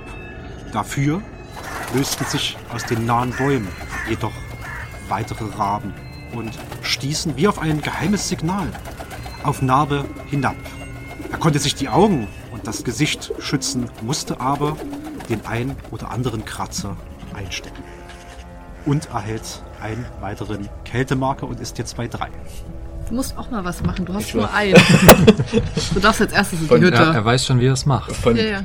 von diesem Tumult in seinem Rücken aufgestachelt, wandte sich Eckbert zunächst doch von der Hütte wieder ab und ging einige Schritte zurück in den Wald, nur um Narbe sich am Boden windend vorzufinden, wie er sich das Gesicht hielt und offenbar mehrere Wunden am Körper trug. In einigen weiteren Metern Entfernung stand Siana wie angewurzelt neben einem Stück Holz. Eckbert wusste nicht, was geschehen war, blickte die beiden mit großen Augen an und fragte, was dauert hier so lang? Was passiert hier? Siana nahm mit geübten Fingern das Holz und fachte ein Feuer an. Sie reichte Eckbert die Fackel. Nun, nun darfst du mal deinen Wert beweisen. Geh vor in die Hütte und gab ihm die Fackel. Wie schlimm sind die Wunden von Narbe? Vernachlässigbar. Das sind ein paar Kratzer. Es bringt dich nicht um, aber es fordert seinen Tribut. Okay. Also als Krieger würde ich dem nicht so viel Bedeutung beimessen, als dass ich mich dazu herablassen würde, Eckbert um einen Verband zu bitten. Eckbert nahm die Fackel von Siana, während sich neben ihm Narbe auf, wieder aufrichtete und schüttelte, mehr vom Schock als von den eigentlichen Verletzungen. Und Eckbert sprach, nun, was soll schon dabei sein? Ich würde euch durchaus empfehlen, mit mir zu kommen, denn ich denke, die Lösung des Rätsels liegt direkt vor uns. Aber bitte, gern, ich gehe sehr wohl voraus und werde der Erste sein, der die neuen Erkenntnisse zutage fördert, auf das die Leute mir danken werden. Mutig schritt Eckbert auf die Hütte zu, packte mit festem Griff die Tür und riss sie in einer einzigen fließenden Bewegung auf. Schwärze schlug ihm aus dem Inneren entgegen, aber die Fackel vor sich haltend betrat er den Raum und fand sich in einer kleinen Hütte wieder, auf deren Boden seltsame Kreise und Muster gezeichnet waren, abgebrannte Kerzen herumstanden, verschiedene Kräuterbüschel, kleine Säckchen und sogar das eine oder andere Stück Papier mit kuriosen Zeichen darauf. Sein Blick blieb aber an zwei Stellen hängen. Zum einen an dem leuchtenden Viereck im hinteren Teil des Raumes, das er vorher ursprünglich als Feuerstelle ausgemacht hatte. Es waren die Ritzen einer Tür, die hinter die Hütte führten. Das andere hingegen war die große Sammlung kleiner, versteinerter Gliedmaßen, die überall von der Decke baumelten und Eckbert einen erstickten Schrei entlockten und ein Kältemarker einbringen. Mit der Fackel in seiner Hand, wie ein Leuchtturm in der Nacht, leuchtete er vorsichtig, aber bestimmt einmal hier, einmal da, betrachtete die vielen Dinge, die er in seinem Leben sich nicht hätte erträumen können. Seine Aufmerksamkeit von den schrecklichen Gliedmaßen an der Decke abwendend, versuchte er sich der schillernden und ihm entgegenleuchtenden Tür zuzuwenden, tastete sich langsam Schritt für Schritt nach vorn, Schritt für Schritt, bis er nur noch eine Hand weit von der Tür entfernt war. Auf dem Weg musste er zahlreichen der baumelnden Gliedmaßen ausweichen. Aus der Nähe konnte er wirklich feststellen, dass es kleine Hände und Beine von Personen gewesen sein mochten, die nicht älter als neun Jahre geworden sein durften. Schließlich erreichte er das Ende und fand einen Griff in der Tür. Er schob den Riegel beiseite, öffnete die hintere Tür und ließ Licht in den finsteren Raum, der aber nicht durch die Beleuchtung nicht einladender wirkte. Hinter der Hütte führte ein kleiner Trampelpfad zwischen einigen Bäumen hindurch. Nabel hielt Siana zurück und murmelte nur, ab hier braucht ihr keine Zeichen mehr an die Bäume zu ritzen. Die Götter werden uns hier nicht folgen. Es ist ein gottloser Ort. Siana blickte kurz in die Hütte und erblickte denselben Grauen, den auch Eckbert gesehen hatte. Sie schwankte zurück und erbrach sich im Wald. Eckbert selbst jedoch nahm von all dem nichts wahr. Er spürte nur das Entsetzen über das, was er gesehen hatte. Doch noch viel größer war die Gier nach neuem Wissen, nach etwas Unsagbarem, was noch nie jemand vor ihm möglicherweise gesehen haben könnte. Narbe griff zu seinem Wasserschlauch und reichte ihn Siana mit einem wissenden, fast schon vergebungsvollen Blick. Siana nahm dankbar den Schlauch und trank einen tiefen Schluck. Vielen Dank. Das, das ist furchtbar. Eckbert auf der rückwärtigen Seite der Hütte hatte ein Gefühl, dass sie ihrem Ziel sehr, sehr nah sein mussten. Narbe und Siana schlossen sich, oder Siana ging vor, um sich Eckbert anzuschließen. Eckbert, ein Moment, rief Narbe, schloss zu dem Gelehrten auf und bat ihn um die Fackel. Ich bin mir nicht sicher, ob ihr wirklich noch einmal einen Blick hineinwerfen wollt. Ich denke, es geht eher darum, diesem Weg hier zu folgen, den wir entdeckt haben. Ich denke, darin findet ihr nichts als Leid. Aber bitte, wenn ihr die Fackel möchtet. Narbe griff nach der Fackel, ging zur Hütte und steckte sie in Brand. Das trockene Brettwerk brannte nahezu augenblicklich und die darin befindlichen Kräuter und andere seltsame Pülverchen und Chemikalien beschleunigten diesen Brand nur noch. In kürzester Zeit loderte ein Feuer aus der Hütte und als es eine schwarze Rauchwolke gen Himmel schickte, erhoben sich alle schwarzen Vögel in der Umgebung und flatterten in alle Richtungen davon.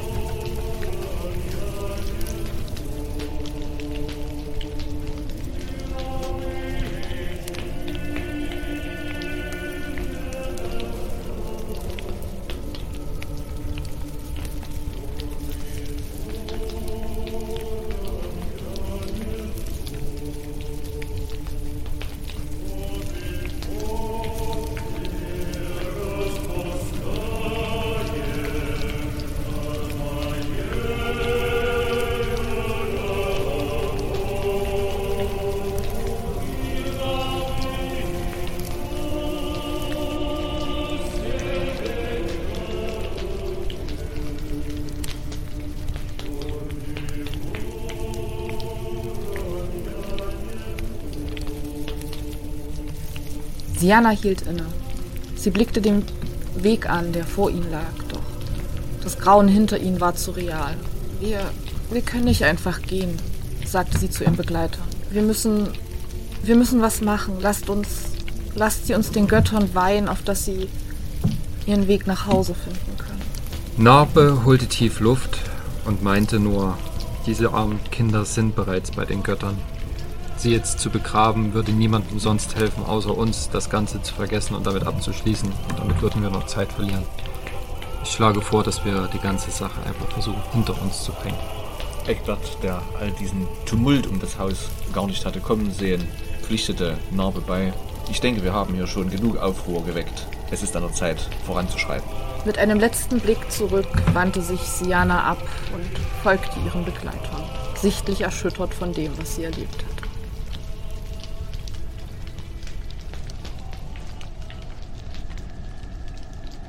Mit dem Knacken und Rauschen des, der abbrennenden Hütte im Rücken und einem Feuer, das trotz seiner Größe nicht die Kälte des Winterwaldes zu durchdringen vermochte, setzte die Gruppe ihren Weg fort und folgte dem Trampelpfad, der hinter der Hütte sich durch den Wald schlängelte.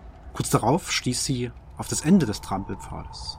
Vor ihnen lag der Eingang zu einer kleinen Höhle, dessen Maul noch schwärzer und dunkler erschien als der Eingang der Hütte zuvor. Vor der Höhle jedoch stand eine alte und verwitterte Eiche. In dem Baum war der schwache Umriss einer weiblichen Figur geschnitzt.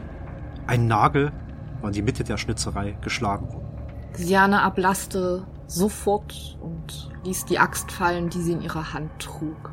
Das, das kann nicht, das war ein Traum, das, das kann nicht sein, rief sie, zu laut. Und Eckbert wandte sich ihr zu.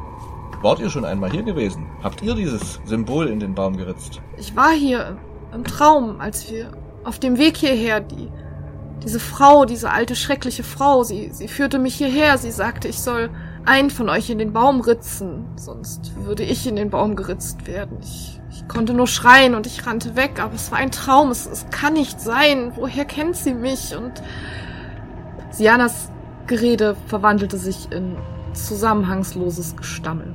Eckbert trat näher an den Baum heran, um die eingeritzte Figur näher zu inspizieren.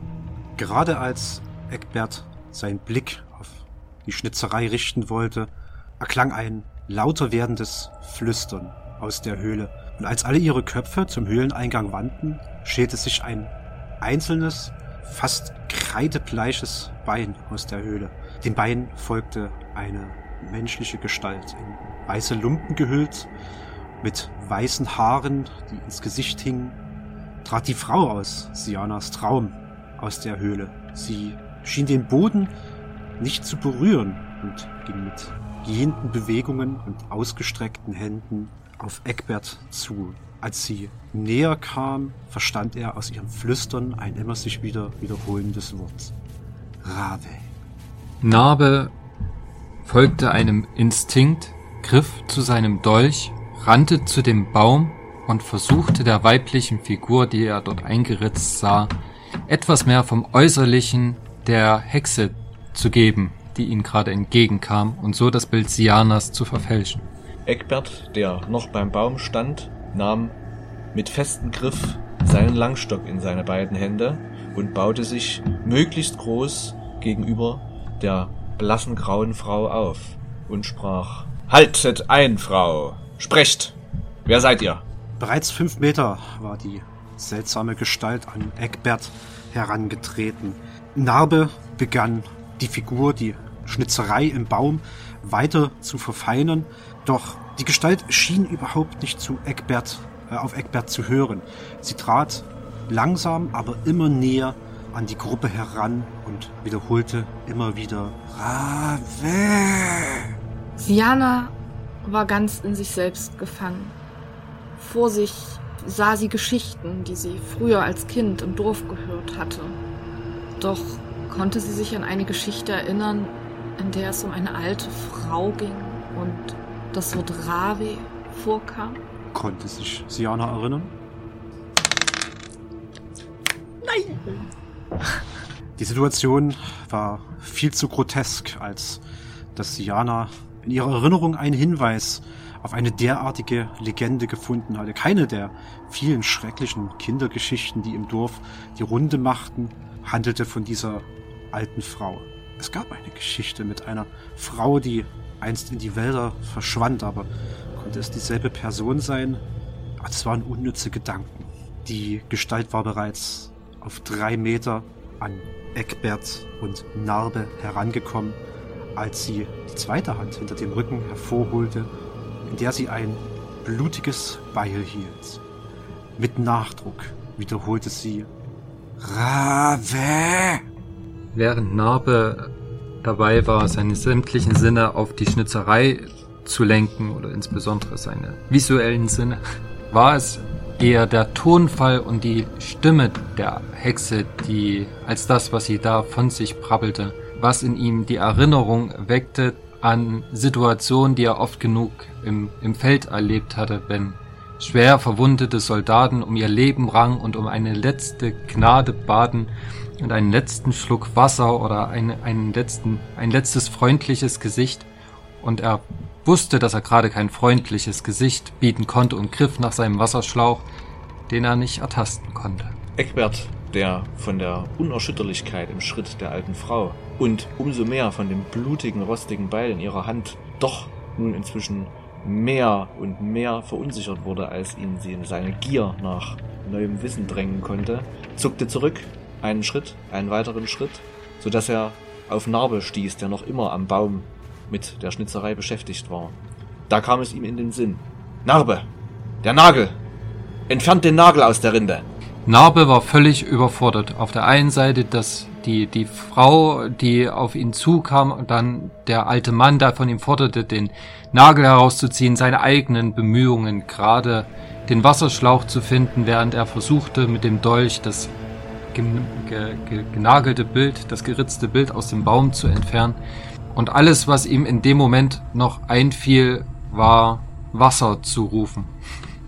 Es war, als drang ein Dichtblick in Sianas Geist. Sie blinzelte verwirrt, sah die Situation, sie hörte Narbe rufen, es war sein Ruf, der sie geweckt hatte. Sie griff schneller, als sie dachte, dass es möglich wäre, zu ihrer Axt, doch hielt inne, nahm ihren eigenen Trinkschlauch, der noch komplett voll war, rief Narbe und warf ihm den Trinkschlauch zu, ehe sie sich ihre Axt griff und losrannte, um ihren Gefährten zur Hilfe zu eilen.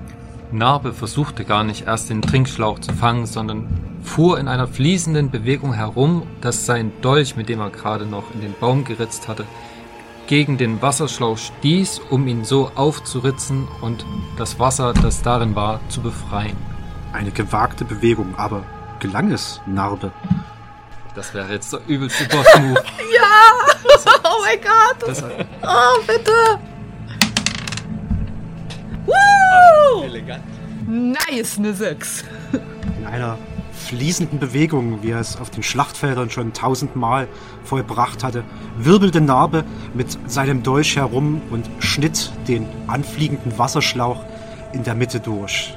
Der nasse Inhalt verteilte sich auf den Waldboden und sogleich sank die Gestalt mit dem Beil auf die Knie und schöpfte mit beiden Händen nach dem Wasser, das drohte in den Waldboden zu versickern. Als sie den ersten Schluck nahm, verblasste ihre Gestalt augenblicklich und die Gruppe blieb allein an dem Baum mit dem eingeschlagenen Nagel in der silhouettenartig geschnitzten weiblichen Figur stehen. Die Gefahr schien gebannt. Eckbert, von den vielen kleinen Wundermittelchen, die ihr bei euch tragt, ist nicht zufällig irgendwas Hochprozentiges dabei, oder? Oh, was gäbe ich jetzt für Mama Josies Schnaps, seufzte Siana. Oder einen ordentlichen Bärenfeller. Von den letzten Sekunden gezeichnet, lüftete Eckbert seine Robe und ging mehrere seiner Fiolen durch. Und tatsächlich, selbstverständlich war es beim Zubereiten von Kräutern und Tränken immer ratsam, auch eine Fiole mit Alkohol bei sich zu haben. Er griff also die Fiole mit Alkohol, nahm seinen noch intakten Wasserschlauch und mischte dies, so dass man es genießen konnte.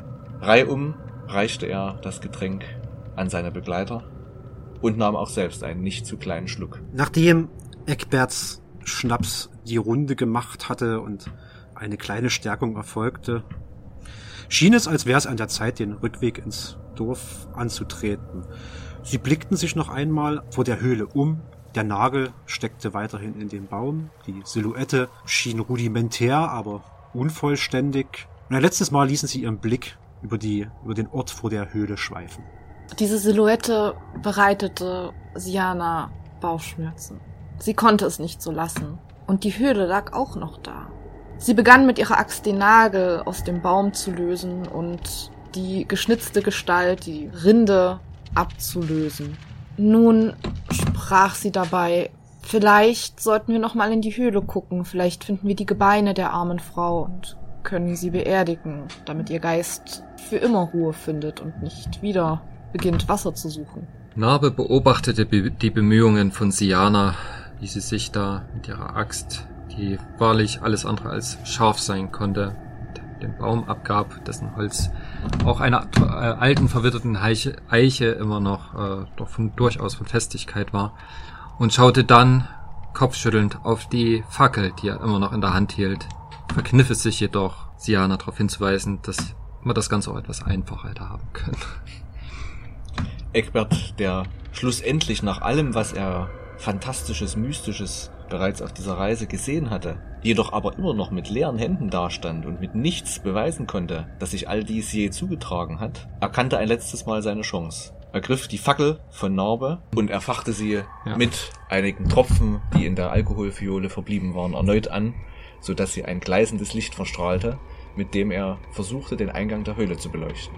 Zu seiner Enttäuschung musste Eckbert feststellen, dass diese Höhle wahrlich nicht so tief hineinreichte, wie er dachte. kurz darauf war alles von eingestürzten Steinen und Ästen durchzogen. Nichts wies darauf hin, dass hier vor kurzem noch eine Person rausgewandert war.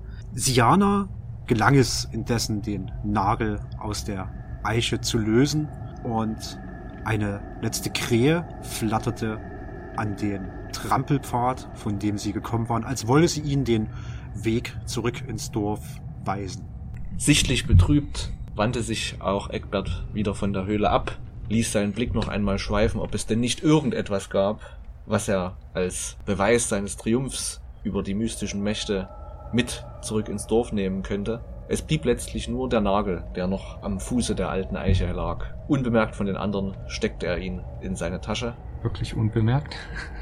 Gelang es den anderen zu bemerken, dass Egbert den Nagel einsteckte? Ja. Ob Espen oder Siana Egbert jemals auf den Nagel ansprachen, ist nicht bekannt. Es gelang Egbert allerdings nicht, ihn völlig unbemerkt von allen anderen, inklusive der Raben am Himmel, einzustecken. Bald darauf trat die Gruppe den Rückweg an. Immer wieder wurde der Pfad gesäumt von einzelnen Raben, Krähen, anderen schwarzen Vögeln, die ihnen auf wundersame Weise den Weg zurück ins Dorf zu zeigen schienen.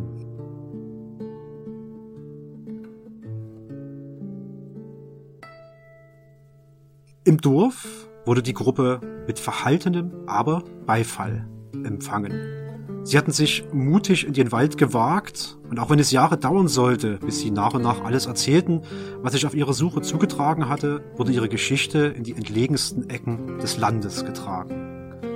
Was Laura anging, als der Nagel aus der alten Eiche gezogen wurde, war Laura Ellis von einem auf dem anderen Augenblick geheilt. Ein kurzer Moment schien es schlimm um sie zu stehen, denn neue Wunden öffneten sich kurz vor ihrer Heilung an Armen und am Hals, als würde jemand an ihre Silhouette langritzen und sie trug noch lange Zeit einige Narben an den Armen und Beinen daher.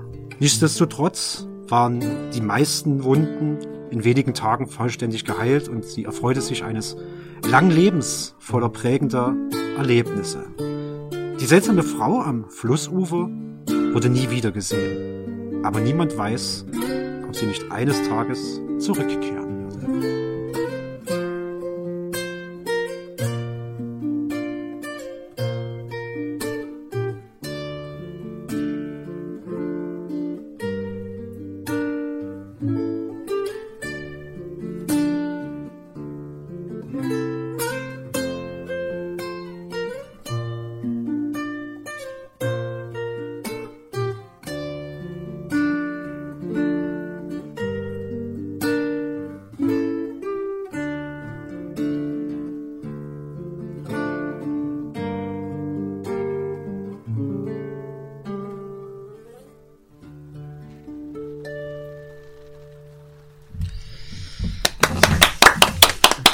gemacht.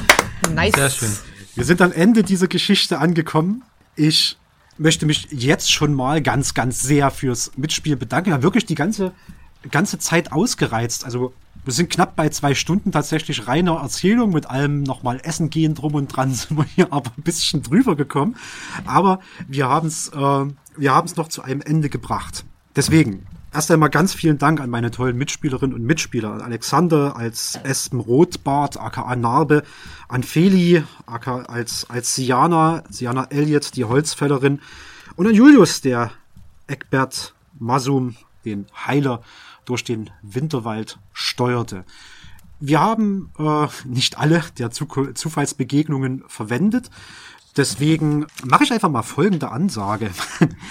äh, wenn ihr, wenn euch das gefallen hat und ihr wollt da Feedback dazu geben, zum Beispiel unter info at kaffeesatz-chemnitz.de oder ihr guckt mal auf kaffeesatz-chemnitz.de, da gibt's auch Verlinkung zu allen Social Media Kanälen. Wenn genügend Leute danach fragen, bin ich durchaus bereit, noch ein Was wäre wenn einzusprechen, um zu gucken, was war denn da oder was wäre denn da noch gekommen. Falls ihr in die Welt von Aquileria reinlesen wollt, könnt ihr das unter aquileria.de ebenfalls tun. Und was habe ich denn noch vergessen? Habt, habt ihr noch irgendwas, was wir noch so ein bisschen ans, ans Ende stellen können? Naja, Feedback hin oder her. Anscheinend scheint es ja viele Geschichten zu geben, die im Winterwald stattgefunden haben und vielleicht heben wir uns einfach die nicht gespielten Zufallsbegegnungen für das nächste auf. Es muss nicht die letzte gewesen sein, ja. genau. Also ich denke auch, wenn es Leute interessiert, hat es sicherlich Potenzial weiter zu spinnen es, der Cliffhanger war nicht beabsichtigt, aber es gibt da ja noch diesen Nagel in der Robe von Eckberts äh, äh, in seiner Robe. Also wer weiß, was damit noch passieren kann. Ja, es war auch sehr auffällig, dass der Meister sehr bemüht war, äh, Narbe und Siana davon abzuhalten, ähm, Eckbert den Nagel mitnehmen zu lassen. Ach, das wäre mir gar nicht so wichtig gewesen. Ich war bemühter, euch abzuhalten, davon diese, diese Eiche abzubrennen. Denn äh, Siana hatte ja kurze Zeit vorher den Hinweis erhalten, Wald und Mensch sind eins. Das heißt, alles, was ihr dem Baum antut, tut ihr Laura an. Na, passenderweise hat sie die Narben dann von Narbe bekommen. das stimmt, das stimmt. ja, es ist niemand gestorben. Das ist gut oder schade, je nachdem, wie man sich den Ausgang des Abenteuers gewünscht hat. Wo sind wir denn bei Kältemarker? Nave hat drei gesammelt, äh, Eckbert hat zwei gesammelt und Siana hat zwei gesammelt. Mhm, also das nächste Mal mehr Zufallsbegegnungen mit mehr Kältemarkern am besten. Wobei ich glaube, dass wir die meisten Kältemarker durch unsere eigenen Entscheidungen eingesammelt haben. Das sowieso. Es gab ja Stellen, wo automatisch welche kommen und bei anderen war es eure Entscheidung. Aber sowas verrate ich notfalls in einem wäre, was wäre wenn. Mhm. nee, war cool. Stefan, vielen herzlichen Dank von uns, dass du das vorbereitet hast, dass du es wie immer vorzüglich gemeistert hast. Es war sehr spannend, sehr gruselig und ja, ich hoffe, wir schaffen das wieder mal, eine schöne Rollenspielrunde zu aufzunehmen. Und Stefan, vielen Dank, war sehr lustig. Vielen Dank, eine rundum gelungene Spielerfahrung für mich. Ich danke euch auch. Das heißt, ich ziehe es jetzt gar nicht mehr an die Länge, kommt im Kaffeesatz vorbei, äh, folgt uns auf Social Media, folgt auch äh, der Aquileria Buchreihe, dem äh, Aquileria Projekt, das ist ein schweres Wort nach so vielen Stunden, dem Aquileria Projekt, äh, folgt dem gerne, schaut einmal in die Bücher rein, gibt's auch in der Stadtbibliothek, kann man sich auch mal ausleihen, äh, aber kauft sie auch gerne, gibt's auch digital. Und ja, dann verabschiede ich mich. Wir werden wahrscheinlich noch ein bisschen die Sonne genießen heute. Ein sehr warmer Tag immer noch. Und dann sage ich bis zum nächsten Mal und macht's gut. Tschüss. Tschüss. Ciao.